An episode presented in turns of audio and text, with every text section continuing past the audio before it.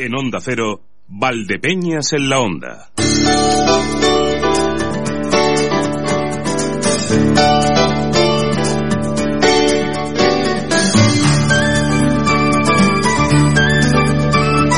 Las doce y media, buen momento este para que lleguemos a Valdepeñas en la onda.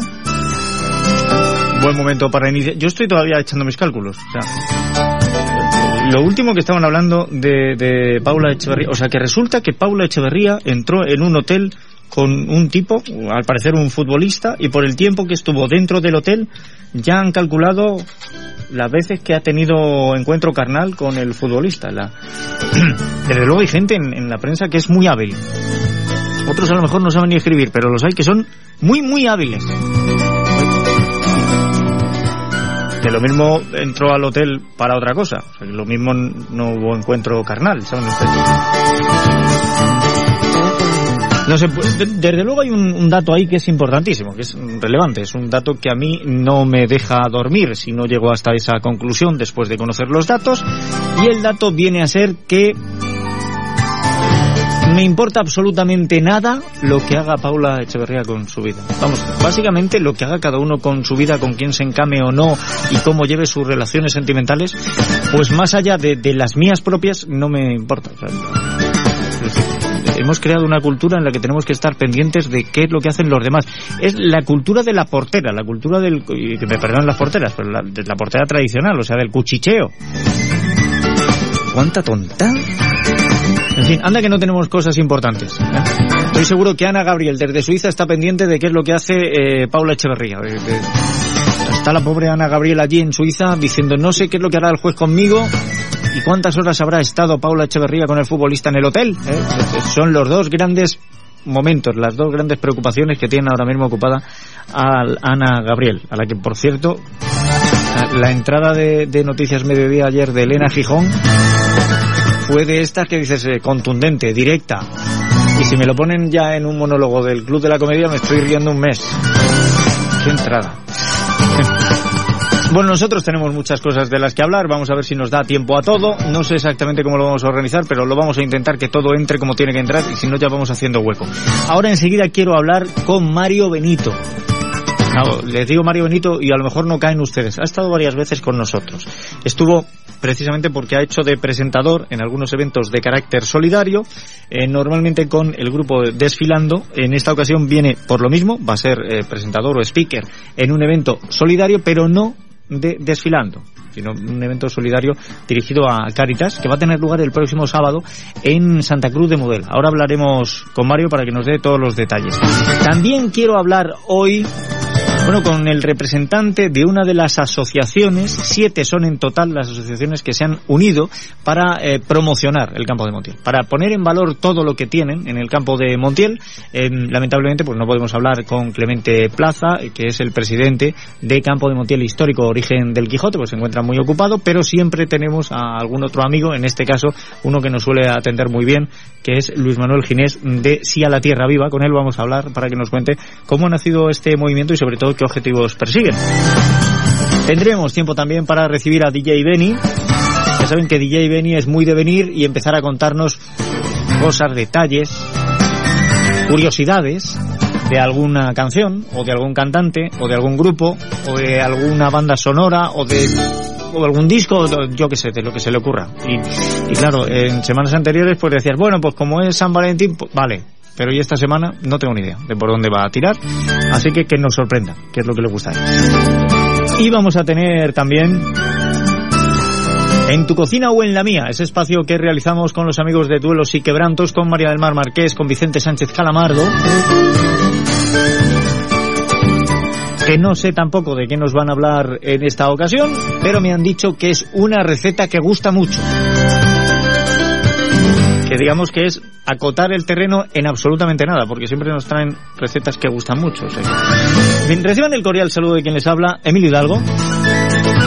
Estoy por cambiarle el nombre a- al programa, eh, por, el inicio en sí, porque veo que detallamos mucho lo que vamos a hablar, vamos, el 50%. Con lo cual, en vez de Valdepeñas en la onda, eh, yo diría que esto es eh, la mitad incógnita en la onda. Una cosa así.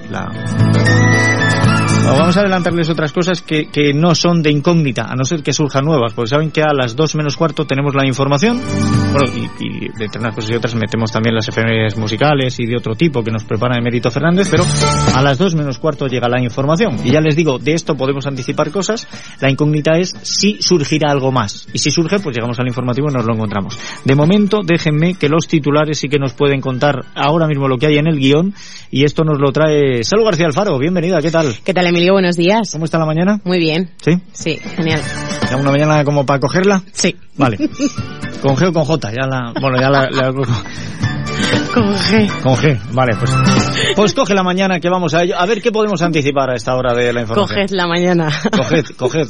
Bueno, fíjate que ahora la RAE admite el infinitivo también como Coger. imperativo. Y Sí. coger la mañana y ya estás mandando. eh. Qué fácil es mandar en este país. Bien, eh, ¿qué podemos anticipar? Cualquiera manda. Unos 200 sementales de raza ovina manchega de 34 ganaderías de la región participarán el jueves en Manzanares en la 102 subasta organizada por la Asociación Nacional de Criadores de Ganado Ovino De Raza Manchera, Agrama, junto bueno, pues al ayuntamiento de esta localidad. La subasta comenzará mañana a las 12 del mediodía en el recinto nacional, en el, perdón, en el eh, recinto ferial de, la Feria Nacional del Campo, de Cercán. Ujú. Y bueno, pues los ejemplares proceden de las, eh, bueno, de cuatro provincias de Castilla-La Mancha, con, o que están amparadas por la denominación de origen del queso manchego y también por la indicación geográfica protegida del cordero manchego. Eh, de la provincia de Albacete participan ocho ganaderías, siete de Ciudad Real, diez de Cuenca y nueve de Toledo. O sea, que se queda fuera Guadalajara. Guadalajara. ¿Por qué? Pues porque no han podido mandar. No tienen sementales ahora disponibles. Más cosas, cuéntame. Te cuento que Ecolo- Ecologistas en Acción de Ciudad Real ha pedido al gobierno regional que no tramite el quinto procedimiento de evaluación de impacto ambiental del campo de golf de Torrenueva de la Caminera porque ya tiene un proceso penal abierto sobre unas causas y elementos dicen que de nuevo bueno pues van a ser evaluados. En un comunicado Ecologistas en Acción y esta bueno esta asociación eh, justifica esta petición en las cuatro declaraciones de impacto ah, de impacto ambiental negativas que ya tiene este este campo de golf y también bueno pues en, en las reservas hídricas o en el agua que podría necesitar y que un campo de golf y que dicen bueno pues eh, están destinadas a una actividad de lujo. Muy bien. Más asuntos, que a ver los. Vamos a hablar de la Diputación de Ciudad Real que va a invertir 8,8 millones de euros en el plan de obras provincial este año y si la liquidación del presupuesto de 2017 lo permite también, bueno, pues en junio se podría aprobar otro plan extraordinario con una cuantía de 4 millones eh, de euros más. El presidente de la institución, José Manuel Caballero, ha manifestado que este plan de obras premia sobre todo a las zonas rurales y también a aquellos municipios que tienen aldeas y pedanías. Ah, pues muy bien, oye, pues, pues habrá que premiar, ah, no sé por qué exactamente, el tener aldea se premia o pedanía, pero pues está bien, o sea, ¿qué ibas a decir? Nada, iba a decirte otra noticia. Ah, pues venga, dime, dime otra noticia, vale, vale.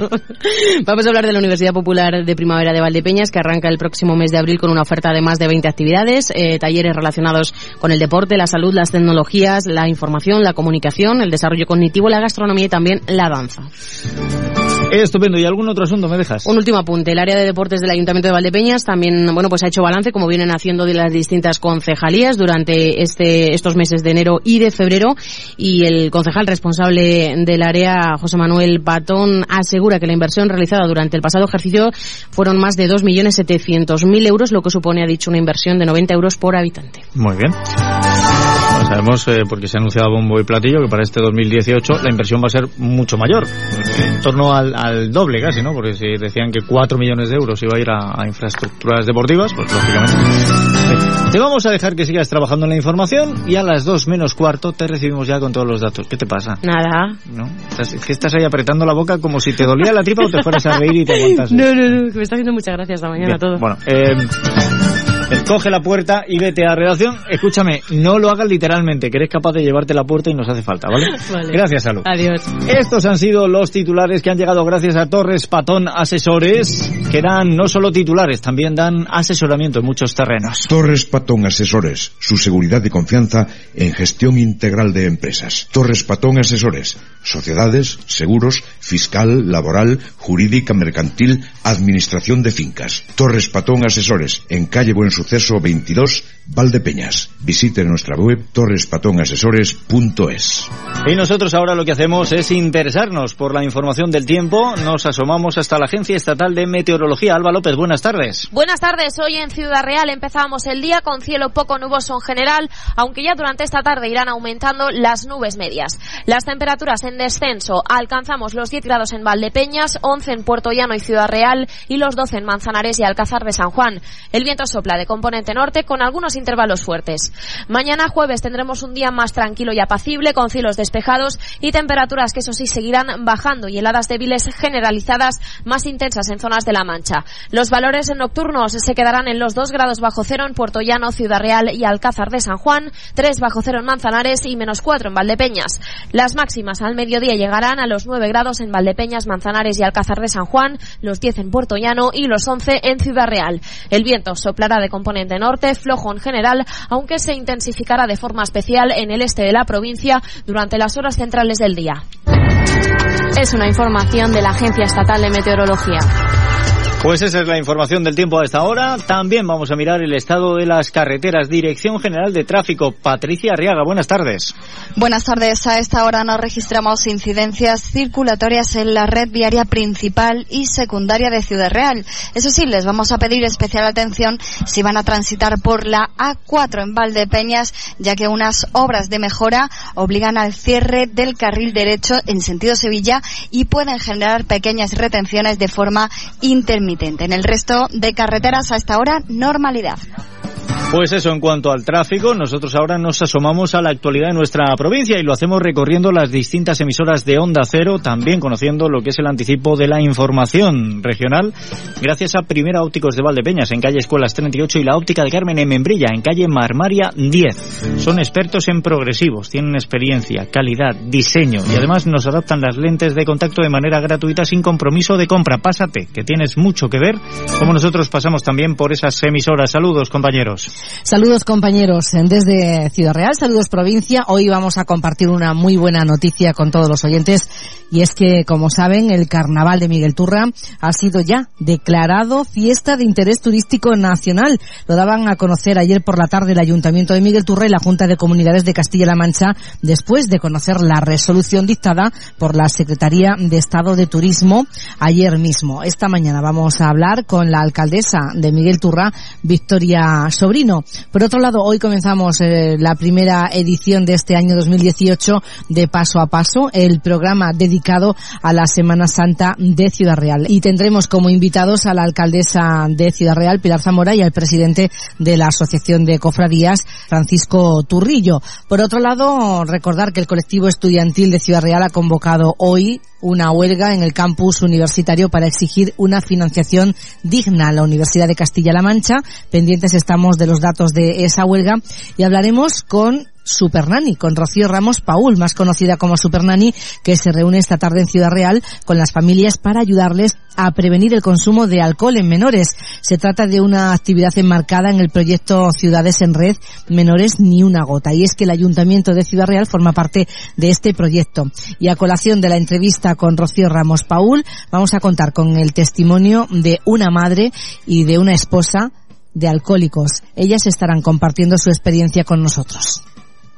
Saludos desde Alcázar de San Juan, miércoles dedicados a hablar de la salud con todos los profesionales del Mancha Centro. Hoy en concreto recibiremos a dos enfermeras, Gloria Lorente y Caridad Vela, que han sido reconocidas en el Instituto Carlos III con un premio como centro comprometido con la excelencia de cuidados. Pero además hablaremos de empleo y formación con dos eh, técnicos de la Escuela de Emprendedores de Alcázar San Juan, Alicia Sotomayor, técnico en Coaching, y Piedad Santiago, de autoempleo, para avanzar acciones formativas de este centro como un curso de creación y gestión de microempresas. Y puesto que en mayo cumplirán el primer aniversario, pues preguntarles, pulsar cómo han ido y cuáles son los porcentajes ahora mismo de inserción laboral entre todos los jóvenes eh, que acuden a este servicio. Recordemos inscritos en garantía juvenil. También vamos a hablar de Emprende Arte, que es el título de la nueva charla, el nuevo encuentro de Mancha Centro Innova, mañana en el Museo José Luis Samper, donde varios artistas locales expondrán cómo está la situación administrativa, laboral y a grandes rasgos de este colectivo. Y también tendremos oportunidad de escuchar al hombre más natural del programa, don Pedro Sánchez Mateos, aconsejando sobre jardinería doméstica y preparándonos ya el terreno para la próxima primavera y que eclosione como debe ser todo lo que hemos plantado tal compañeros? En esta mañana de miércoles es noticia, bueno, el desayuno informativo que ha tenido el presidente de Castilla-La Mancha, Ana García Paje, el largo desayuno informativo en castilla-la-mancha.es, donde ha hablado de varios asuntos, como por ejemplo la relación con la comunidad vecina, con la Comunidad de Madrid, diciendo que sería necesaria una M80 que pasara por Castilla-La Mancha y que fuera sirviera también de eh, núcleo, eh, sirviera de cinturón, mejor dicho, eh, para desatascar Madrid y para que Castilla-La Mancha también se beneficiara de el influjo económico de la comunidad eh, vecina. También son noticias las manifestaciones de Cospedal esta mañana con Carlos Alsina en más de uno, en Onda Cero, donde ha descartado eh, la implantación de un nuevo servicio militar, como ha ocurrido en algún que otro país, y donde se ha referido también a las manifestaciones ayer del Bigotes en, la comisión del eh, Parlamento, desmintiendo y llamándolo difamador en relación a lo dicho sobre su marido Ignacio López del Hierro. De todos estos asuntos, ampliamos información a partir de las 2 y 20 en el tiempo donde Acero Castilla-La Mancha. Pues estaremos muy pendientes de todos ellos, gracias a nuestros compañeros, a Consoli Romero en Ciudad Real, a Marcos Galván en Alcázar de San Juan y a Javier Ruiz, director de informativos de Onda Cero en Castilla-La Mancha, que nos ha dado también lo que será noticia, noticias mediodía de nuestra región a partir de las 2 y 20. Y esta ronda informativa ha llegado gracias a Primera Ópticos en Valdepeñas, en calle Escuelas 38 y la óptica de Carmen en Membrilla, en calle Marmaria 10. Y además, entre muchos otros servicios, la adaptación de lentes de contacto Ortoca para el control de la miopía, que son unas lentes que te pones durante la noche y te corrigen esa posición de la córnea para que veas bien sin necesidad de gafas, que al principio a lo mejor te las tienes que poner todas las noches. Pero luego, a la inmensa mayoría de la gente, con ponérsela una vez cada dos o tres noches, sirve y estás todo el día realizando tu vida normal, sin lentes de contacto ni sin gafas y ves estupendo. Acércate, tienes mucho que ver. Y aparte de todo esto, bueno, déjeme porque muchos días les vamos haciendo preguntas en base a Global Caja, Global Caja, y es que Global Caja está de aniversario. La cuenta conmigo cumple un año. ¿Te atreves a celebrarlo? Sortean dos viajes en familia, uno a Portaventura y otro al Parque Warner, entre todos los clientes de la cuenta conmigo, la cuenta nominada de Global Caja. Entérate y regístrate antes del 28 de febrero en cuentaconmigoglobalcaja.es. Dicho esto, hacemos un alto. Enseguida estamos hablando pues de un concierto de carácter solidario. Escuchas Onda Cero, Valdepeñas, te mereces esta radio.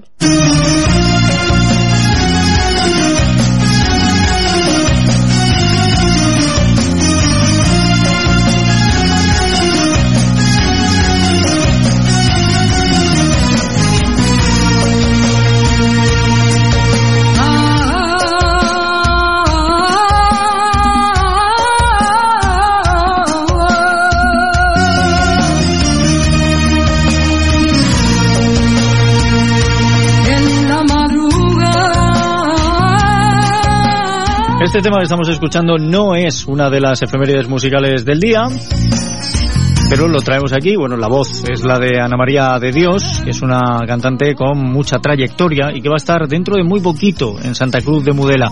Para hablar de esto vamos a tener con nosotros a la persona que va a ejercer de presentador. Ya está abonado a esto de ser presentador de eventos. Eh, de hecho, em, bueno, ustedes lo conocen, ha pasado por estos micrófonos. Mario Benito, ¿qué tal? ¿Cómo estamos? Muy buenas, Emilio. Pues muy bien, la verdad que creo que es ya la tercera vez que estamos aquí contigo. En este caso estoy yo solo. Y sí, venimos, vengo a hablar de, Ana María de Dios en este tributo a la tonadilla de Isabel Pantoja que vamos a tener en un concierto benéfico el día 24 de, este mes en la Casa de la Cultura en Santa Cruz de Mudela. El próximo sábado, vaya. Este sábado, sí, en este Nadita. Bueno, eh, decía yo, has pasado otras veces por aquí, siempre haciendo como, como speaker o presentador, pero esta vez sería para eh, Andalus Eventos, ¿no? Sí, para el Andalus Eventos de, de Granada pero al fin y al cabo sabemos que es la misma función en todos estos eventos, es amenizar un poquito, pues una pequeña presentación y en concreto en este, en este espectáculo es relatar, sobre todo en este tributo a Isabel Pantoja, relatar dentro de los bloques de las canciones, relatar la vida de Isabel. Bien, pues es una vida larga, una vida complicada, ¿eh? Pues no, so- no solo hay canción, hay muchas otras cosas Sí, en la vida de, de Isabel Pantoja. Pero, eh, bueno, Isabel Pantoja ha tenido mucha publicidad, pero Ana María de Dios quizá no tanta o no la conocemos tanto. Quizá no, pero yo creo que sí, es una cantante que ahora mismo en marzo se puede decir que está lleno de fechas, lleno de actuaciones. Y bueno, Ana María profesionalmente eh, lleva 23 años en los escenarios. Em- ella empezó en un dúo, pero ella se ha dedicado siempre pues al mundo de la copla, viniéndole su, su vena flamenca de, de sus padres, que son andaluces, y de su, sobre todo de su familia paterna. Ella ha compartido escenario pues con Niña Pastori, con José Manuel Soto, con Rumba 3, Carmen Flores, entre otros. Bueno, es un gran currículum. Sí, sí. Aparte que también ha actuado en televisión de la mano de Inma Soriano. Y el año pasado, pues este tema que estamos escuchando es un proyecto que presentó junto con un compañero suyo de un tema de María José Santiago llamado Por la Alhambra de Granada. Ah, bien. Consiguiendo el premio de la audiencia. Muy bien.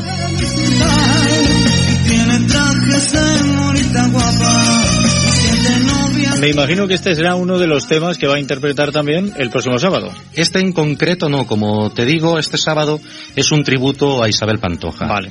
O sea que este, este extra es una cosa que nos trae vosotros. Sí, este es un extra que traemos de Ana, ya como te digo. El bonus track. Sí, fue el, el premio de la audiencia, hay que, hay que recalcarlo. Bueno, pues este premio de la audiencia sirve como carta de presentación, pero si alguien quiere disfrutar del talento de Ana María de Dios, la oportunidad la tiene el sábado, como les estamos contando, con ese carácter benéfico que arrastra también este concierto. Sí, tenemos un carácter benéfico, como la mayoría de las veces que hemos venido aquí, y eh, la entrada son 7 euros, de la cual una parte se destinará a Cáritas Parroquial de Santa Cruz de Mudela. Podemos encontrar las entradas anticipadas en Santa Cruz, en Comercial del Fresno, Librería Papelería Matute, en la Pescadería de Enrique y Jar- Jardín Flor, aparte de Marilo Estelistas y yo mismo, aparte de tenerla el día 24 en taquilla. Bien, pues eh, lo que tienen que hacer ustedes es ir comprando ya, porque si uno se duerme se lo pierde, ¿eh? que es lo que pasa con estas cosas.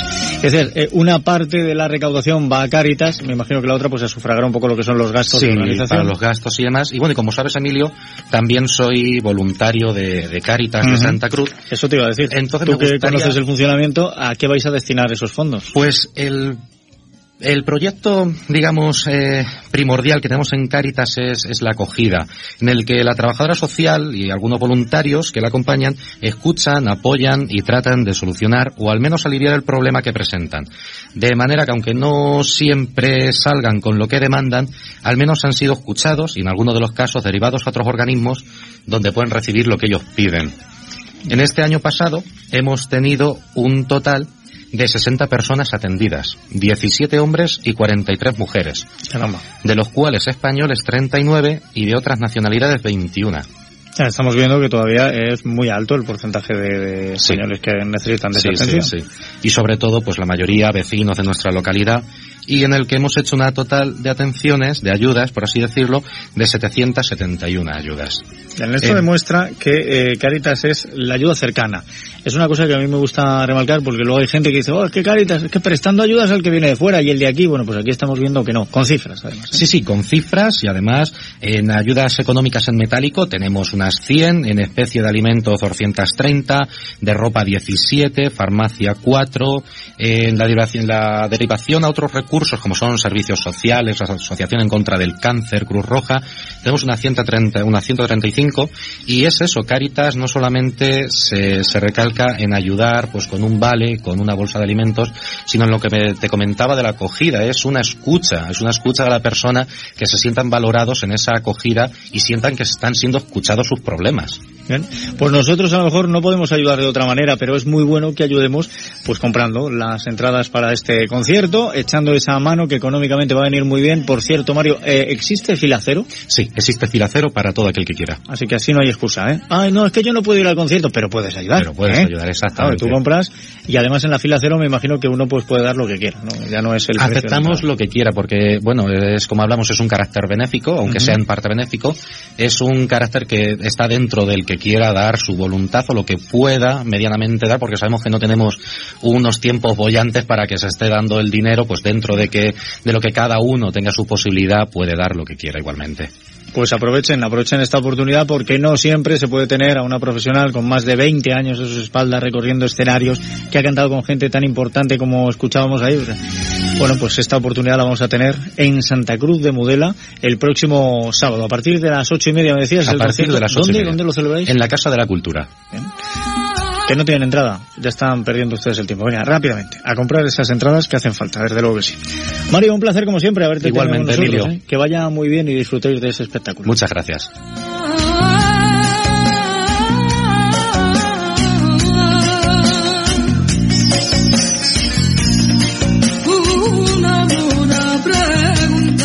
Pues enseguida vamos a llegar a la información, pero antes de que lleguemos, hay movimientos. Saben ustedes que últimamente se ha hablado muy mucho de lo que está ocurriendo con la Universidad de Castilla-La Mancha y con ese déficit, esos casi 25 millones de euros que no sabe dónde está. Bueno, de momento, el Consejo Social de Castilla-La Mancha tumba el plan de titulaciones de Collado, del rector de la Universidad de Castilla-La Mancha, por deficiencias y condiciona el apoyo a un futuro plan estratégico a que se pase una auditoría previa que revele el estado real de las cuentas de la universidad. Esto es una noticia que les adelanta a esta hora Onda Cero, por lo cual el, el, Consejo Social ha tumbado ese plan que tenían de mover eh, titulaciones y primero habrá que pasar una auditoría, me parece lo más correcto para que sepamos en qué situación real se encuentran ahora mismo las cuentas de esa universidad, porque nos sorprendía después de tantos dimes y diretes de pedir dinero, eh, dinero que no está auditado, pues que falten 25 millones que se supone tendrán que llegar de fondos europeos, aunque esto no termina de estar claro. En dos minutos llegamos a la información y después con continuaremos con nuestro programa. No se vayan. Escuchas Onda Cero, Valdepeñas. Te mereces esta radio.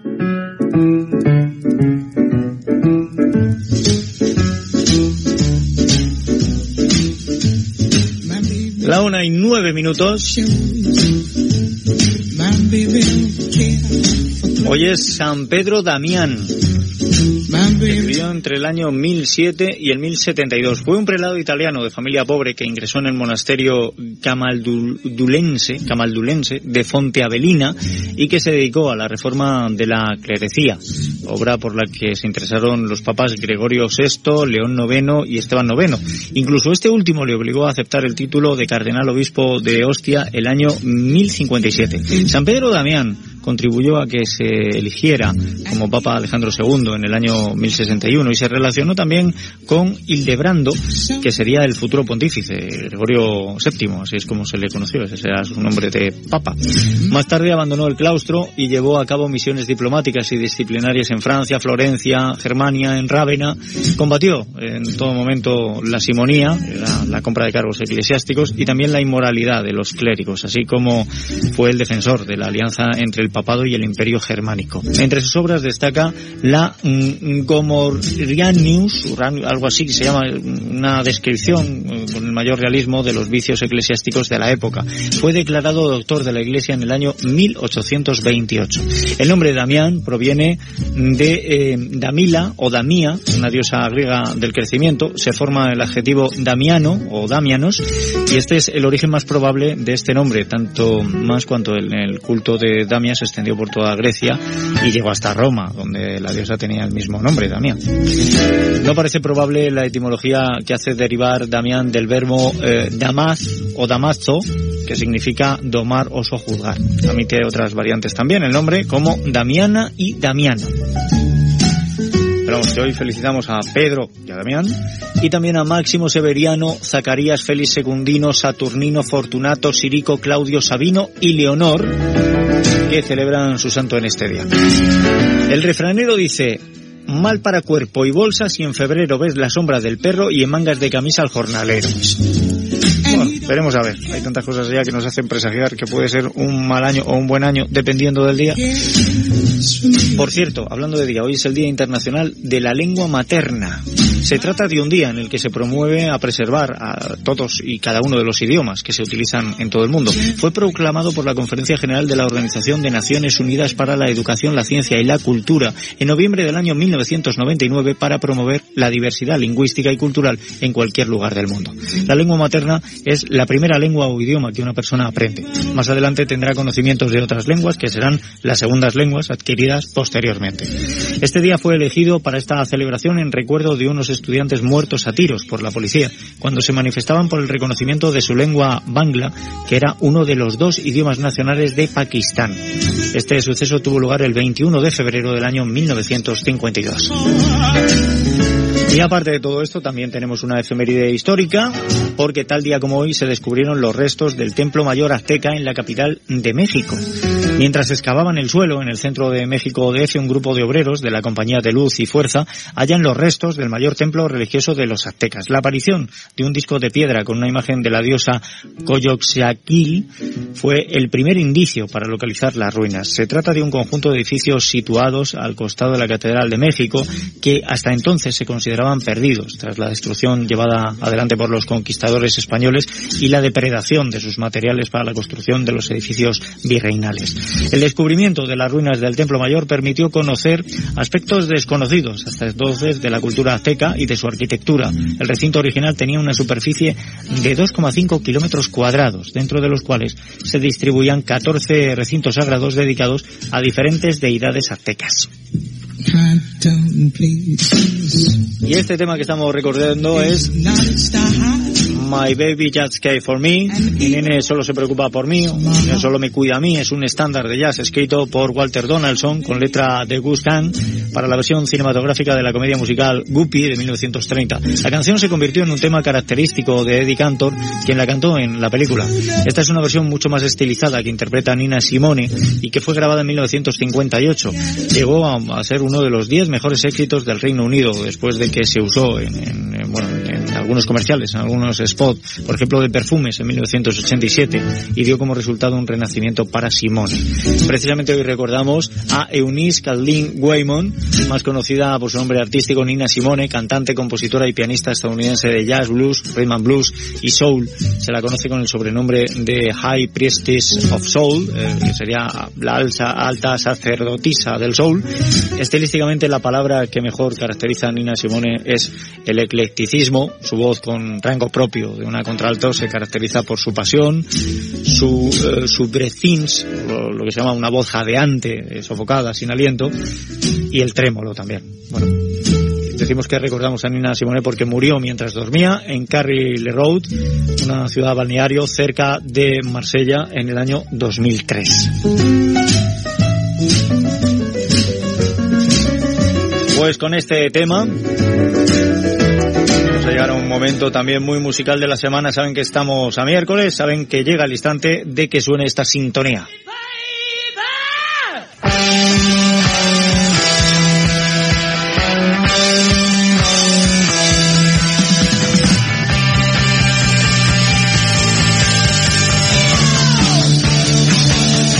Y yo también, venga, vamos todos. Aquí estamos ya con DJ Benny. DJ, bienvenido, ¿qué tal estamos? A ver, que te oigo lejos, lejos, lejos, no lo siguiente. Espera, a ver, dale otra vez. Eh, ya, ahora, ya, ahora, ya, ha llegado, ya ha en llegado. el, en el, momento que chisca el micrófono, entonces ya, Claro, ya sí. Buenos días, Emilio. que tengo que subirlo mucho para que, y entonces nos atronamos un poco. Que Pues por cierto, qué bonita canción esta de que has puesto La y de- el, la de Nina Simone. y el vídeo con los gatillos de plastilina tocando los contrabajos y los pianos. Sí, son gatejos de plastilina en el vídeo. Bueno, bien, musical. bien. ¿Te, te gusta a ti el, El vídeo, sí. Bien, Yo aquí tengo solo la, canción. No he puesto Y la el- canción también me gusta. No he puesto el vídeo, ¿eh? No he puesto el vídeo, solo tengo, solo tengo la canción hoy. Con lo cual no, no lo he visto. Luego le echaré un vistazo a ver los gatitos de plastilina como dices tú. Bueno, ¿qué, qué, qué, qué me cuentas? Pues, eh, nada, eh, citas, porque he trabajado un montón, citas, he trabajado un montón, citas, citas, pues mirad, el, el sábado, este sábado, pues vuelvo, voy a estar que... Bueno, el, el domingo pasado estuviste en la, en la muy heroica, ¿no? El domingo pasado estuve en la muy heroica, el, el por la tarde estuve con con las de Afame en el auditorio de la Veracruz. Bien, te vi. En el domingo de Piñata. Te vi, el, te vi, te vi. El, sábado, el sábado anterior estuve en la escena de Los Enamorados de los Tablas de Peñas. Sí. Y el viernes estuve en el Bar España, en la Plaza del Pilar, en Ciudad Real. Lo sé, lo sé. Y estuvo el señor, el, señor Agustín Cacho, estuvo por allí. Dicen, dicen que incluso eh, el Quijote del Pilar se movió algo. Se movió, se movió, se movió algo. Y, ¿Próximas y- citas? y nada, por cita el, el sábado, a partir de las 4 en el café local, porque como además es el fin de semana en la semana del stock, Sí. pues me van a poner a mí en rebaja, a ver si me, en el café local, a ver si A me ver si que lleva- a ver si me que llevar a alguien ya de una vez. Bien, no O te sea que- preocupes, seguro que sí. Habrá hueco para sí, habrá, habrá, habrá hueco. O sea, un poquito. Tengo, tengo tara de nacimiento, tengo unas cuantas taras, pero... Y dale, dale. Pero no te perjudiques. Como dice Manuel Fuentes a, a los concursantes de tu cara me suena, no te perjudiques. Ya, No ya, nada en contra tuyo. Ya la gente que vaya descubriendo lo que Es tenga que descubrir. sí. Si lo descubre, si no, nada. ¿De qué nos vas a hablar hoy? Pues te traigo una canción de los años 70, del grupo Ger, de las dos hermanas del grupo Ger, eh, que la canción se llama igual que el coche y que el pez, como has dicho tú, Barracuda. Ah, Barracuda. Bar- barracuda.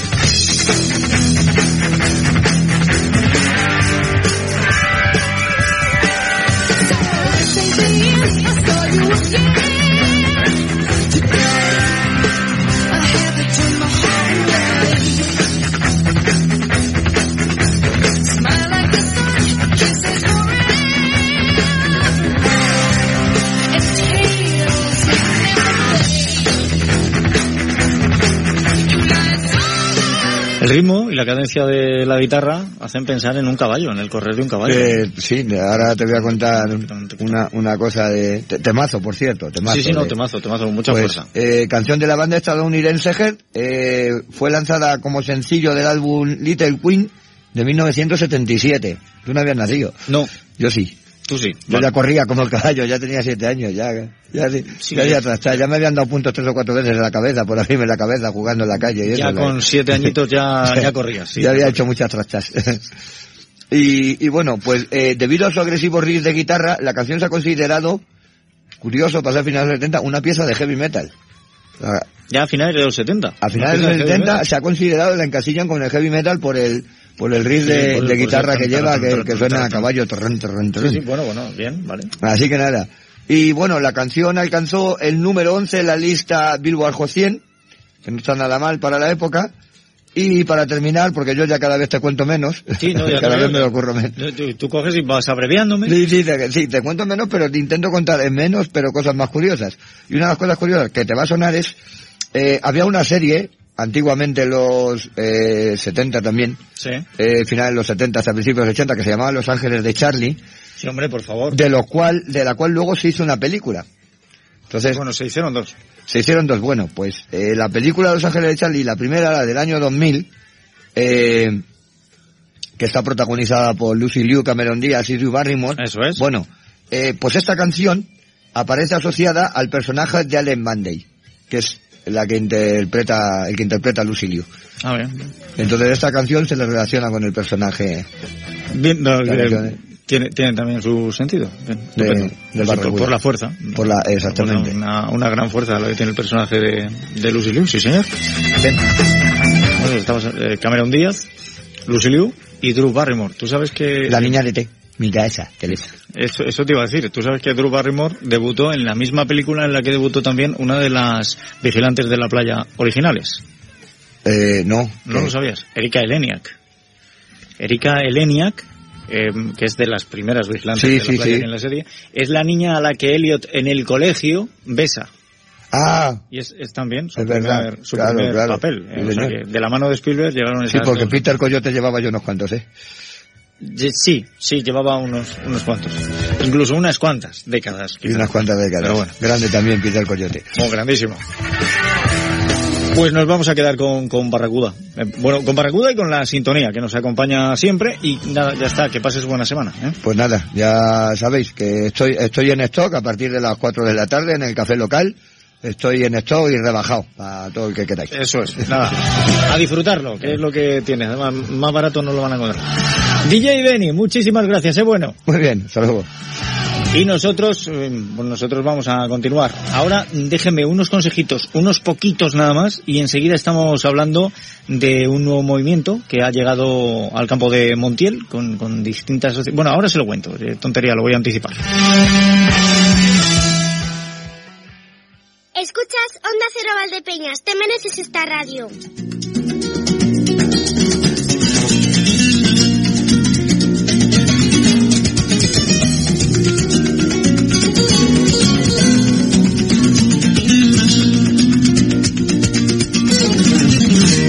Es por culpa de una hembra que me estoy volviendo loco. Bueno, ahora mismo vamos con el tema que ya empezaba a contarles y anticiparles, pero déjenme, este tema yo creo que lo conocen, Una rosa es una rosa, es el quinto sencillo que se extrae del álbum Aidalai del grupo Mecano, la canción fue compuesta por José María Cano. Esta pieza se puede clasificar como una tecnorumba y habla sobre lo contradictorio que a veces puede llegar a ser el amor, el dilema entre el no poder vivir con alguien a quien se ama, pero al mismo tiempo no saber vivir sin esa persona. Está bastante extendido y cuadra con la época en la que se escribió, haciendo referencia a la adicción a la heroína. ¿eh? Cuanto más me cura, más me escuece. Eh, yo me fue, mm, yo me fui para la tumba, no puedo vivir sin ella, pero con ella tampoco. En fin, todo esto hace referencia a esa droga. Esta canción fue publicada como sencillo en casi todos los países, a excepción de Francia, en donde el single promocionado fue otro, fue Toy. El caso es que traemos el tema porque hoy cumple 59 años el músico, artista y compositor español José María Cano, nacido en Madrid, fundador en 1980 junto con su hermano Nacho y Ana Torroja del trío Mecano, uno de los grupos más importantes e influyentes del pop español. Ratito más me escuece, porque amarece el empiece de la palabra amargura. Eh, Eso, amar es el empiece de la palabra amargura. ¿Qué fuerza tienen las palabras? Hagamos uso de esa fuerza. Por cada espina del tallo. Bueno, desde hace algunos días sabemos, eh, concretamente el pasado domingo, hubo una reunión en Villanueva de los Infantes donde siete asociaciones se sentaron para poner en valor el campo de Montiel, para ponerlo más en valor. Yo creo que el valor lo tiene y todos lo conocemos, pero hay que hacer que el resto del mundo lo conozca. Entre esos colectivos, pues está la Asociación Amigos del Campo de Montiel, la plataforma Campo de Montiel Histórico Origen del Quijote, el Centro de Estudios del Campo de Montiel, la Asociación Cultural eh, Miliarium de Albadadejo, la Asociación Cultural El Candil de Torre Nueva y la Asociación Encomienda de Montiel. Y por supuesto, la plataforma Sí a la Tierra Viva, que ha hecho una defensa encarnizada del campo de Montiel en contra de esa explotación de Monacita. Bueno, pues dentro de todos estos colectivos, dentro de esa reunión salió una idea que es importante también para conseguir ese objetivo de que la UNESCO nos dé la catalogación de patrimonio de la humanidad. No podemos hablar con Clemente Plaza, se encuentra de viaje, que es eh, la persona que eh, inició de alguna manera a través de, Campo de Montiel, histórico origen del Quijote, ese objetivo, pero sí que podemos hablar con otra persona que siempre nos atiende y con quien hemos tenido mucho contacto para defender el Campo de Montiel, con Luis Manuel Ginés de la plataforma Sí a la Tierra Beba. Luis Manuel, bienvenido, ¿qué tal? Hola, buenos días, buenos días a todos. Bien, bien. ¿Qué es lo que pasó el domingo en esa reunión? Bueno, eh, eh, fue, eh, fue una reunión. He de decir que nosotros somos realmente la asociación más joven que lleva trabajando por el campo de Montiel. Llevamos dos años trabajando.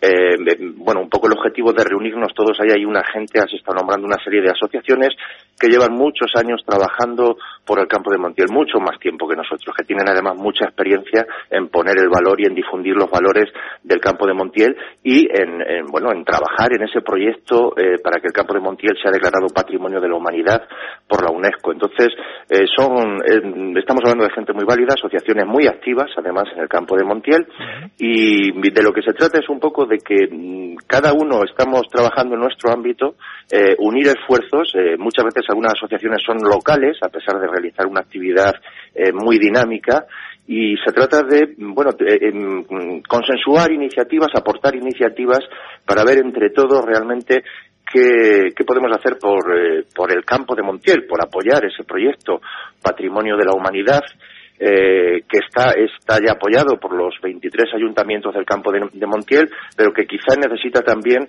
eh, bueno, el apoyo, el conocimiento de, de, bueno, de la población a pie de calle, de las asociaciones, de, de o sea, que mm, fundamentalmente que creamos en nosotros mismos, que el campo de Montiel, su gente, la gente, eh, crea en, en, en su tierra, en los valores que tiene para poder emprender y, y salir adelante. De alguna manera lo que hacéis es unificar los objetivos de todas las asociaciones que pasan por dar difusión, conocimiento, promoción al campo de Montiel, poner en valor sus valores y por supuesto también, como siempre habéis defendido, protegerlo para que no vuelvan a ocurrir cosas pues como eh, esa explotación de Monacita que nos querían poner en marcha.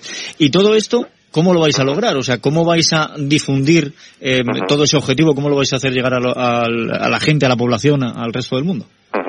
Bueno, eh, en principio surgió una iniciativa clara, eh, es iniciar una serie de, de charlas, charlas coloquio con distintos colectivos, asociaciones, bueno, de, de eh, mujeres, de mm, pensionistas juveniles, eh, mm, charlas adaptadas a cada colectivo con el fin de que, eh, bueno, la gente conocemos, sabemos dónde vivimos, pero muchas veces no apreciamos eh, los valores, en algunos casos exclusivos, que tenemos en el campo, en el campo de Montiel. Entonces mmm, decidimos emprender una serie de charlas, charlas de debate, se llama, abre, se llaman Abre los ojos al campo de Montiel, son unas charlas muy motivadoras, eh, sobre los valores naturales, patrimoniales, eh, sobre el proyecto Campo de Montiel Patrimonio de la Humanidad que se ha presentado a la, a la UNESCO y, y bueno, de, de, salió en esa reunión también como una preocupación de, de todos los allí presentes el, el, el, tema de la despoblación, la sangría demográfica que está que estamos sufriendo en el campo de Montiel. Eh, es algo que excede de nuestros límites, pero quizás sí que sí que bueno podemos poner nuestro grano, nuestro grano de arena tratando de, de incentivar a la gente. Estuvimos en una charla el el pasado viernes eh, con estudiantes de segundo de bachillerato del Instituto Quevedo de los Infantes. Son Eso estudiantes es. que se, que se van a marchar a la universidad a iniciar sus estudios universitarios. Le estuvimos hablando de gente, de gente también que hay en la comarca, gente que ha, ha, ha decidido venir a su tierra a emprender, a ser emprendedora, a, a apostar por, por su tierra con en, modelos de negocios sostenibles, eh, duraderos entonces, que sepan que el campo, y, y, sobre todo que cuando salgan, hablen bien de su tierra, o sea, estén orgullosos de ser campomontieleños, porque eh, tenemos esa, esa mm, idea de comarca deprimida, de, y eso hace que muchas veces también mm, la propia gente de la comarca no, no creamos en, en nuestras posibilidades. Y es, es el una, primer paso. ¿No? Es una idea, es una idea que se puede cambiar, que hay que cambiar, lógicamente. Uh -huh. Lo que yo no sé, eh, porque, eh, uh -huh. como bien decías, el viernes fue la primera charla uh -huh. coloquio tuvo lugar en ese sí. Instituto Francisco de Quevedo de Villanueva los Infantes. Sí. Eh, ¿Tenéis ya dibujado un calendario? Y lo más importante, ¿vais a ir vosotros ofertando para esas charlas, coloquios a los centros educativos o ahora mismo nos oyen y un centro educativo puede ponerse en contacto con vosotros y decir, yo quiero que vengáis aquí? Sí, nos dirigiremos, eh, nos hemos dirigido ya también a algunos centros educativos. Hay que eh, cuadrar un poco los calendarios adecuados también. Si en determinado centro de, educativo realizan algunas jornadas culturales o nos adaptamos también a, ese, a esas actividades que, realicen. Pero, por supuesto, también eh, que nos esté escuchando sean asociaciones también, asociaciones de, eh, de padres, de madres de institutos o mm, asociaciones de mujeres, etcétera, se pueden dirigir a, a, a nosotros, a, cualquiera de las asociaciones. Eh, nuestro correo es sí a la tierra, a, sí a la tierra viva arroba yahoo.es y estaremos encantados de, de eh, mostrarles el modelo de charla que llevamos, incluso adaptarla, adaptarla, se puede adaptar, son charlas muy eh, muy didácticas y muy visuales con contenido eh, audiovisual que bueno sí que están bueno fue la acogida fue excelente en, en de los Infantes. Los chicos bueno aplaudieron interrumpieron eh, al ver su comarca retratada eh, de esa manera no en, en, porque realmente en fin es que es así. Estas asociaciones apreciamos nuestra comarca por eso trabajamos por ella y, y la, la los chavales, pues realmente, a pesar de la edad tan complicada, ¿no? De, de chavales de segundo de bachillerato, sí que estuvieron muy atentos y creo que se llevaron una idea de su comarca eh, distinta a cuando habían entrado a la charla. Y lo más importante es que, eh, como bien decías, son chavales que dentro de poco van a ir a la universidad y allá donde vayan, pues seguirán poniendo en valor, serán embajadores también de esta idea y defensores del campo de Montiel. Luis Manuel, yo te agradezco muchísimo estos minutos. Eh, creo que habéis dado un primer paso muy importante para que estos siete colectivos, estas siete asociaciones, que quizá el día de mañana se unen sobre otro colectivo más y tengan un, un nombre propio, pero eh, para la defensa del campo de Montiel yo creo que esto es muy importante y estaremos muy pendientes de los pasos que vayáis dando. Animamos también a cualquier otra asociación, colectivo, también nos pondremos en contacto con ellos del campo de Montiel, que quiera trabajar en este sentido, pues a que contacte con cualquiera de las asociaciones que has mencionado y tendremos más reuniones para coordinar el, los objetivos y, y, bueno, estamos abiertos a, a, trabajar con quien quiera. Se me ocurre, por ejemplo, eh, que es la Federación de Empresarios de Valdepeñas, La Solana y Campo de Montiel, o sea que ya Sí. tienen que dar el paso también y, y sumarse a esto que me parece interesante. Sí, contactamos con Turinfa, es verdad, pero no pudieron acudir a esa reunión. Entonces, en principio, decidimos en esta primera charla no, no incluirlos, no, no pudieron estar, pero estoy seguro que en siguientes eh, convocatorias sí que, sí que podrán Se asistir. irán sumando, claro que sí. Se irán sumando. Pues estaremos pendientes, Luis Manuel, muchas gracias. Gracias a vosotros, como siempre. Escuchas Valdepeñas en la onda con Emilio Hidalgo. Dime tu secreto, ¿cuál es tu receta? Dame los ingredientes de este amor, ¿acaso expresa? ¿Qué paso le llevamos a febrero? Se nos escapa el año entre los dedos, esto no puede ser. A ver si por lo menos hoy tenemos un plato que nos consuele de este pasar del tiempo. Déjenme que tengo que saludar a nuestros amigos de Duelos y Quebrantos, María del Mar Marqués, Vicente Sánchez Calamardo, bienvenidos, ¿qué tal? ¿Cómo estamos? Aquí estamos de Bien. nuevo. Aquí estamos de nuevo. Pasando febrero. Una semana más, pero nunca igual. Ah. Llega la primavera en un Big Plus. Bueno, no, todavía le queda más sencillo, pero, pero déjala. Hay que ser optimista. Sí, no, no, sí, optimista soy, sí, lo que pasa es que un mes es que se va en un suspiro. Sí, por Que eso. el- que- Y este es uno de ellos. Eh, sí, sí, este especialmente. Este es lo que dentro de dos años hablamos. Dentro de dos años va a ser un poquito más largo. ¿eh? Sí. Bien, eh, ¿qué, ¿qué tenemos hoy? ¿De qué vamos a hablar hoy? Pues vamos a llorar un poco, yo creo. ¿A llorar por qué? No es porque estemos tristes. Entonces, ¿por qué? Porque hay que picar cebolla. Ah, bueno, eh, no pasa nada. Eh, No, no pasa nada. Por cierto, Además sé que te gusta mucho este plato. Además, estuvimos dando una vez trucos para que no, Sí. para que no ¿Qué picasen era? los A ver. ojos. Lo de meter el, el cuchillo en, en agua ¿Lo has tibia practicado? constantemente. ¿Lo has practicado? Eh, se ha practicado en casa. ¿Y qué ¿eh? tal? Me ha dicho mi mujer que no le funciona. Que sigue llorando. Pues yo ayer lo practiqué y me, a mí me funciona. Con el, con el agua de mi casa me funciona. Pues ya le he dicho, digo, entonces vamos a hacerlo de otra manera. Pon la cebolla debajo del agua directamente y vamos a ver si hay las gafas de piscina. las gafas de buceo. Sí, va a ser una buena. bueno, ¿de qué me vais a hablar? ¿Por qué hay que picar cebolla? Porque vamos a hacer huevos con cebolleta o huevos con cebolla. Hoy, al hoy. gusto. Hoy, hoy, hoy, qué maravilla, hoy, qué maravilla. Me encanta. Pero me qué encantan los sencillo huevos. y qué rico, ¿eh? Riquísimo. Pero, pero es que yo últimamente cebolleta se la he hecho a... Luego me tengo que aislar, ¿vale? porque Sí. el aliento es el que es. Sí. Pero yo se la he hecho a todo. Y sobre todo a platos de cuchara, me encanta. Sea, el, potaje, los garbanzos, las lentejas, yo venga, pim pam y pim pam. Sí, yo de hecho en casa eh, mi padre come algunas cosas. En lugar sustituye el pan por cebolleta. Claro. ¿Vale? O, por ejemplo, también a mí el potaje, las habichuelas blancas, que hablamos en otro programa, yo me gusta comérmelo con rábanos. Me- de pequeña Ah. tenemos esa costumbre y el día que hay potaje, pues compramos rábanos y, Y ya lo vas acompañando. sustituyo, sí, lo voy, voy comiendo al menos con los rábanos. No está mal. Vamos a ver cómo hacemos los huevos con cebolleta. Bueno, pues vamos a empezar por el refrán. ¿Vale? A ver. Y te dejamos con la intriga mientras estos segundos. No por el huevo, sino por el fuero. Vale, Vale. muy bien. Que quiere decir que en ocasiones se prolonga una discusión o pleito no por los beneficios que se puedan obtener, sino por el hecho de tener la razón. Sí, no, no, no, por, por discutir por discutir. Discutir por llevar la razón, Lo- simplemente. esto, eh, el grupo artístico literario del Trascacho hacía una representación que lo hacían precisamente Julián Gómez y Julián Cejudo, que eran ganas de ganeta. Y era el discutir por discutir. Eh, efectivamente. Exactamente. Pues ahora Vamos- vamos, con vamos- los, vamos, con los los ingredientes. ingredientes. Vamos con los ingredientes. A ver, Pues para poder hacer este plato necesitamos cuatro huevos, perdón, un manojo de cebollas tiernas o cebolla normal, aceite y sal. bien. Ya tenemos ahí los huevos, las cebollas, aceite y sal. ¿Y ahora qué hacemos con todo eso? Pues vamos a ponernos manos a la obra y cogeremos una sartén a la que añadiremos un chorro generoso de aceite de oliva virgen extra y ponemos la cebolla o cebolleta bien picada. Y un truco que, que aprendí en los cursos de cocina Sí.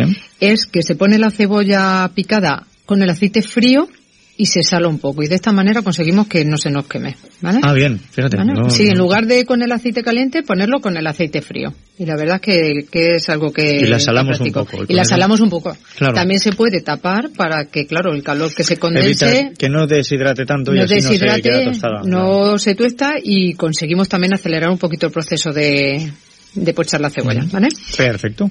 Bueno, pues como hemos dicho, añadimos un poquito de sal y lo pochamos. Estrellar los huevos, remover bien, con cuidado de que no los cogemos demasiado para que no se nos quede seco y volver a probar para salar al gusto. Y, y Y ya de está. esta manera tenemos una cena estupenda o un plato con amigos estupendo. Eh, con el libro hemos aprendido otra forma de prepararlos que yo la verdad es que no la había escuchado y la he practicado y también me gusta mucho. A ver. Que es que pochamos la cebolla y la reservamos. Añadimos más aceite de oliva virgen extra y freímos los huevos de uno en uno. O sea, freiremos los cuatro huevos de uno en uno. Los ponemos encima de la cebolla que tenemos reservada y pochada y los rompemos y mezclamos bien el conjunto, como se hace con las patatas rotas. Y la verdad es que tienen un sabor Distinto. eh, distinto, pero Sí. vamos, en ambos casos está buenísimo. No es, no es lo mismo que al, al tiempo que lo estás haciendo mm, rompas el huevo, Exactamente. eh, lo estrelles para Sí. mezclar con la cebolleta, que se mezcla de otra manera, a que hagas una cosa, la otra y Mm. luego rompas. Y luego Es- rompas. es luego distinto, sí. me tienes que decir que te va a gustar, seguro que te va a gustar. No, a mí me gustan los huevos eh, como la cebolleta, me gustan de Pues todas por maneras. eso, pero seguro que esta forma diferente no la habías probado. Voy a probar un día de una manera y otro, día, de otra. Y ya voy contando yo. Exactamente. Más cosas que me digáis. Pues mira, eh, vamos a plantear un dilema. A ver. Un dilema Moral. eterno. Moral puede ser, sí. ¿Qué fue primero, el huevo o la gallina?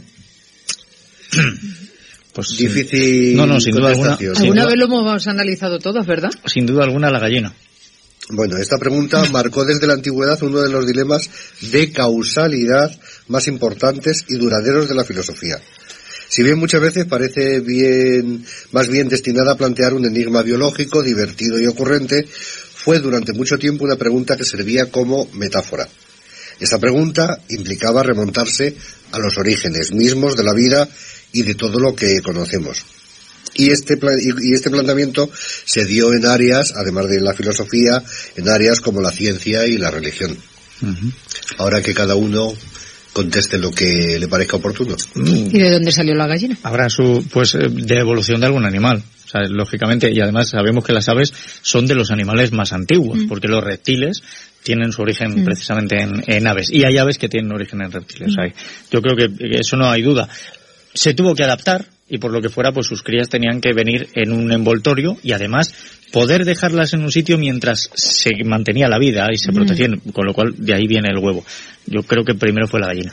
Pero en esa línea de pensamiento, los asiáticos tienen otra frase que es también muy típica, que es aquella de si un árbol cae en el bosque y no hay nadie para escucharlo, hace ruido. ¿No? Y es también el, el plantearte cosas que das por sentadas. Bueno, bien, vale, interesante. ¿Alguna cosa más me contáis? Pues con esto terminamos Con hoy nuestro programa. Filosofía gastronómica estamos haciendo últimamente. Ya, ¿eh? ya hacemos de todo. Ya, y no, no se pierdan ustedes la próxima semana. La próxima semana además va a ser mm, bricolaje gastronómico. O sea, ya remate total. No, la próxima semana que además terminamos ya, terminamos mes, hacemos pa- traspaso a otro mes y así poquito a poco. Que seáis buenos. Igualmente. Igualmente. comprar. De memoria me repito.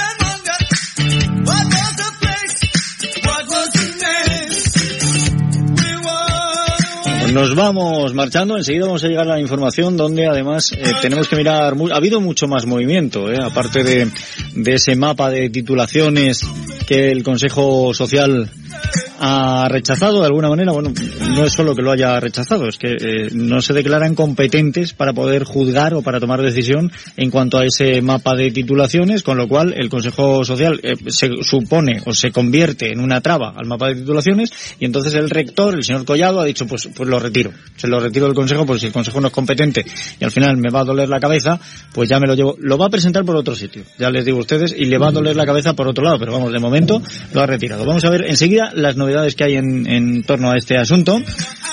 Pero ahora mismo, y para despedirnos, nos vamos con este tema.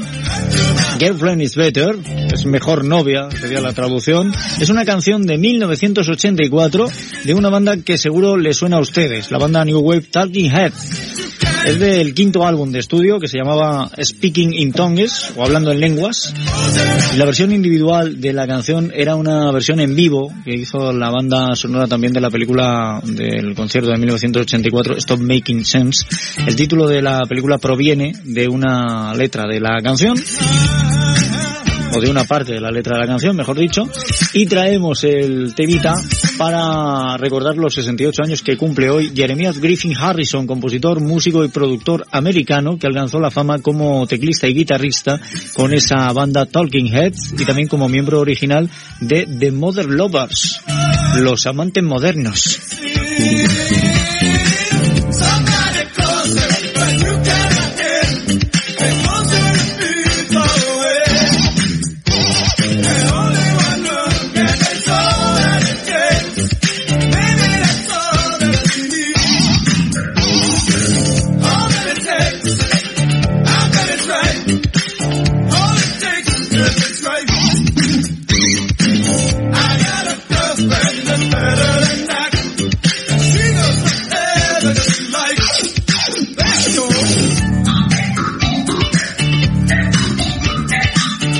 Siempre, siempre característico original ese sonido de Talking Heads, es, es curioso, ¿no?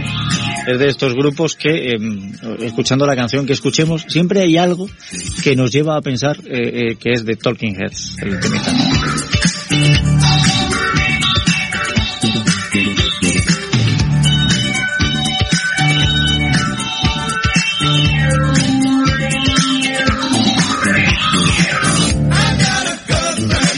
Pues enseguida vamos a estar en esa información. Pero antes de que lleguemos a ese momento, que me, resisto a colgar la canción, me gusta.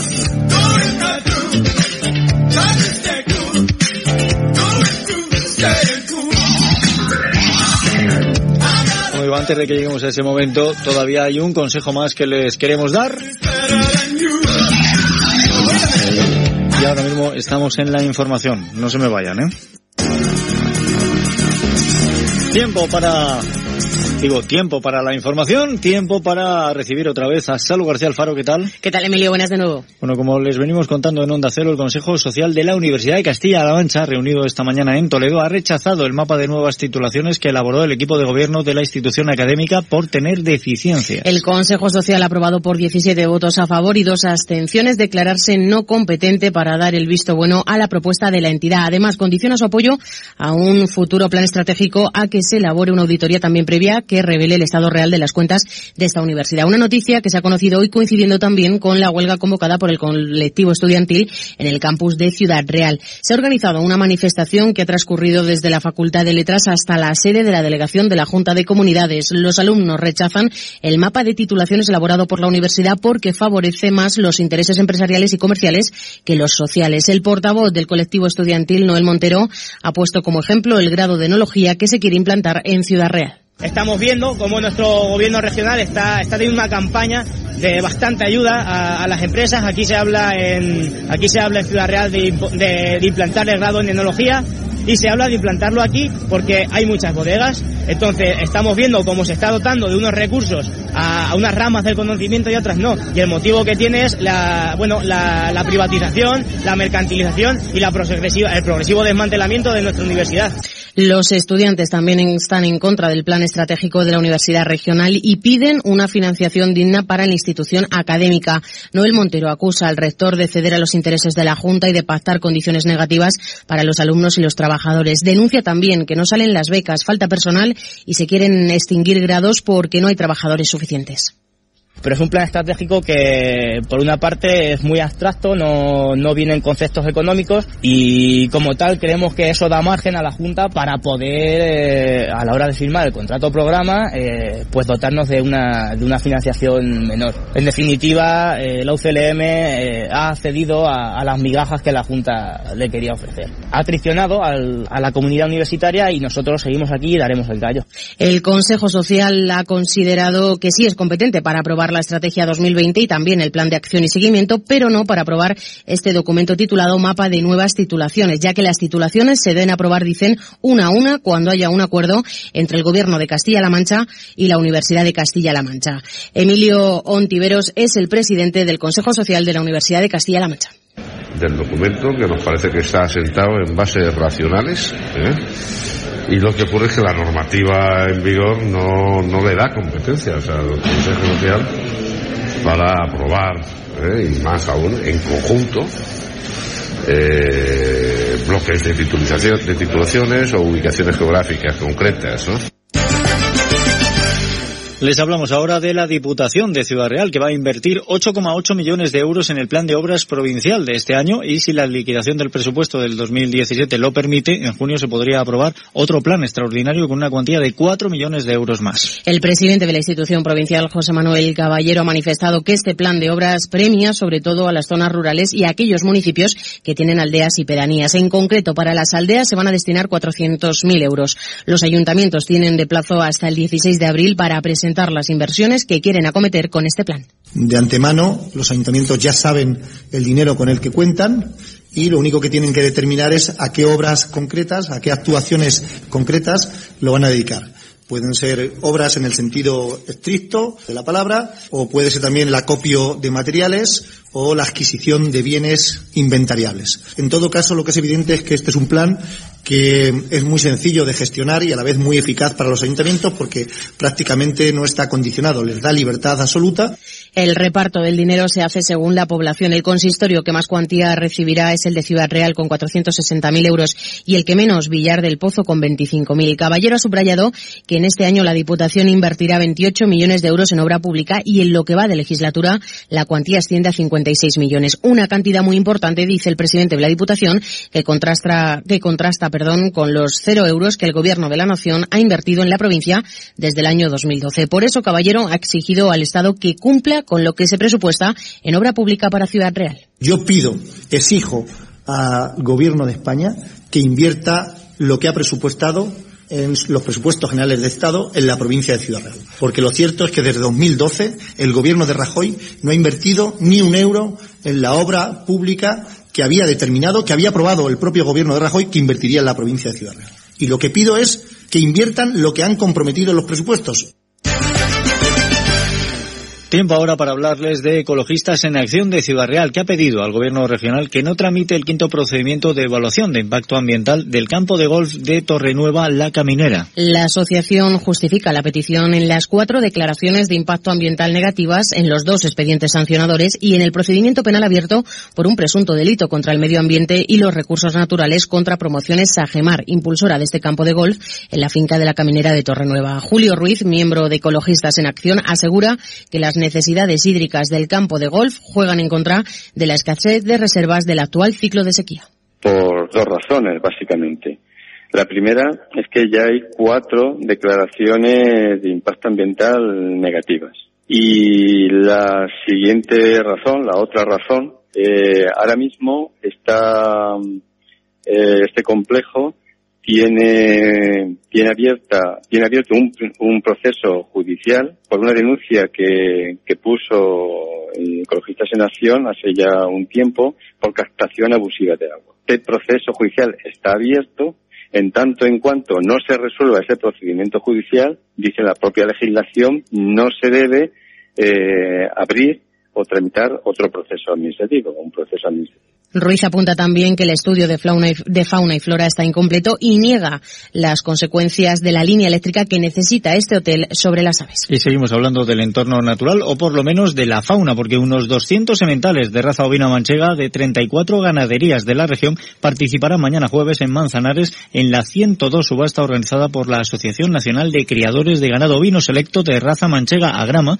junto al ayuntamiento. La subasta se va a iniciar a las 12 de la mañana en el recinto de la Feria Nacional del Campo de y es la primera de 2018 que celebra Grama con unas expectativas aseguran optimistas dada la experiencia de años anteriores ya que se trata de una zona de gran tradición ganadera. Los sementales que se subastan tienen una edad superior a cinco meses y un precio de salida de 300 euros de los cuales la Fundación Consejo Regulador de la Denominación de Origen Queso Manchego subvencionará con 120 euros cada ejemplar que adquieran los ganaderos inscritos en esta figura de protección. Los ejemplares proceden de las cuatro, perdón, de cuatro de las provincias de Castilla-La Mancha amparadas por la Denominación de Origen Queso Manchego Manchego y también por la indicación geográfica protegida Cordero Manchego. De la provincia de Albacete participan ocho ganaderías, siete de Ciudad Real, diez de Cuenca y nueve de Toledo. Y les contamos ahora que el Ayuntamiento de Valdepeñas ha dado a conocer esta mañana varias iniciativas que pretenden desarrollar el proyecto de identidad ligadas a la cultura y como aliciente a nivel comercial y económico. Para el próximo mes de septiembre está prevista, tras la solicitud al Ministerio de Fomento, de la colocación de una escultura en la rotonda de entrada a esta ciudad desde la Avenida del Vino, que tendrá forma de ñ, combinando los colores negro, amarillo y rojo, obra del artista Jorge Morgan y que ha concurrido a la última edición de la Exposición Internacional de Artes Plásticas de Valdepeñas, además también de ubicar sobre el canal, en el tramo comprendido entre la rotonda del Quijote y las armas del Quijote, grandes letras luminosas que conforman la palabra Valdepeñas. Francisco Delgado es el portavoz del equipo de gobierno.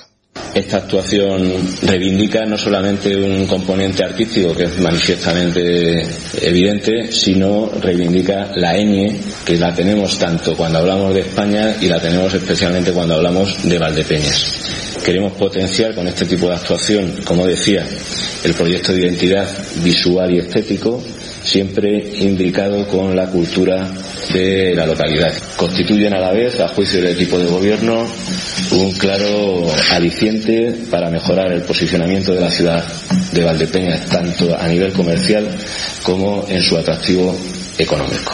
Delgado ha dicho también que estas iniciativas se encuentran en fase de proyecto, pero que se van a sumar a otras aprobadas recientemente a través de la Junta de Gobierno local, como el embellecimiento del puente subterráneo de la salida a Ciudad Real, con pinturas cuyo trabajo va a correr a cargo del valdepeñero Chema del Fresno. Las obras están, fin, estarán finalizadas para el mes de agosto y la inversión asciende a 3.000 euros. Bueno, sin duda alguna, ese túnel no solo será un paso, con la obra de Chema del, del Fresno nos llevará a otros mundos. Y no dejamos Valdepeñas porque la Universidad Popular de Primavera en la localidad arrancará el próximo mes de abril con una oferta de más de 20 actividades y talleres relacionados con el deporte y la salud, las tecnologías de información y comunicación y el desarrollo cognitivo y social, así como la gastronomía o la danza. Según el teniente alcalde de Cultura y Educación, Manuel López, este abanico de cursos que se ofrecen están basados en la demanda de los propios participantes. En este sentido, también apunta que con esta nueva edición de primavera de la Universidad Popular quieren despertar focos de interés con la intención de promover más actividades y talleres, cubrir necesidades puntuales de esta población y sobre todo también de cara a la alimentación saludable y promover el ocio cultural son contenidos más ligeros y más dinámicos de cara a esta época primaveral y bueno pues lo que intentamos es atraer y motivar eh, la cercanía a la Universidad Popular por parte de participantes o de valdepeñeros y valdepeñeras que no, que no la conocen. Queremos despertar focos de interés con la intención de promover más actividades, más talleres en la Universidad Popular, cubrir necesidades más puntuales de la población, eh, sobre todo de cara a la alimentación saludable y a, la salud, y también, como no, promover el ocio cultural. En el apartado dedicado a deporte y salud se han programado rutas senderistas, meditación o talleres medioambientales en tecnologías de la información y comunicación.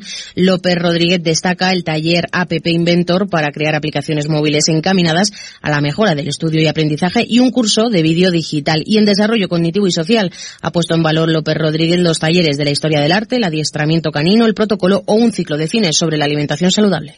Saben que estamos trabajando durante todo este curso con la sensibilización de padres y madres y de niños y niñas sobre la alimentación saludable y vamos a seguir trabajando a lo largo de todo el año eh, con diferentes actividades y una de ellas va a ser este ciclo de cine. Va a haber proyecciones de cortometrajes y largometrajes, van a ser cuatro proyecciones y se va a reflexionar en el sentido de la alimentación actual y el impacto que tiene sobre la salud. Las inscripciones se deben realizar del 1 al 15 de marzo en las oficinas de la Universidad Popular. Y una nota más sobre este ayuntamiento porque el área de deportes de Valdepeñas ha presentado la memoria anual 2017 y aseguran la inversión realizada asciende a 2.700.000 euros, lo que supone 90 euros por habitante al año. El teniente alcalde de Deportes y Juventud, José Manuel Patón, asegura que en base al análisis de las inversiones realizadas por, los por las capitales de provincia, publicado a finales de este pasado año por la revista especialidad de, eh, de especialidad perdón,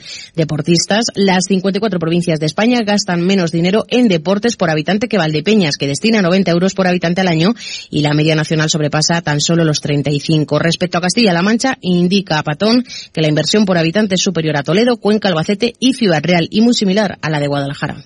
La inversión por habitante es superior a Toledo, Cuenca, Albacete y a Ciudad Real, como digo, inversión por habitante respecto a la capital de provincia y muy similar a la inversión que se hace en Guadalajara. Es decir, estamos a la par o muy por encima de inversión por habitante en deportes que las cinco capitales de provincia en nuestra región.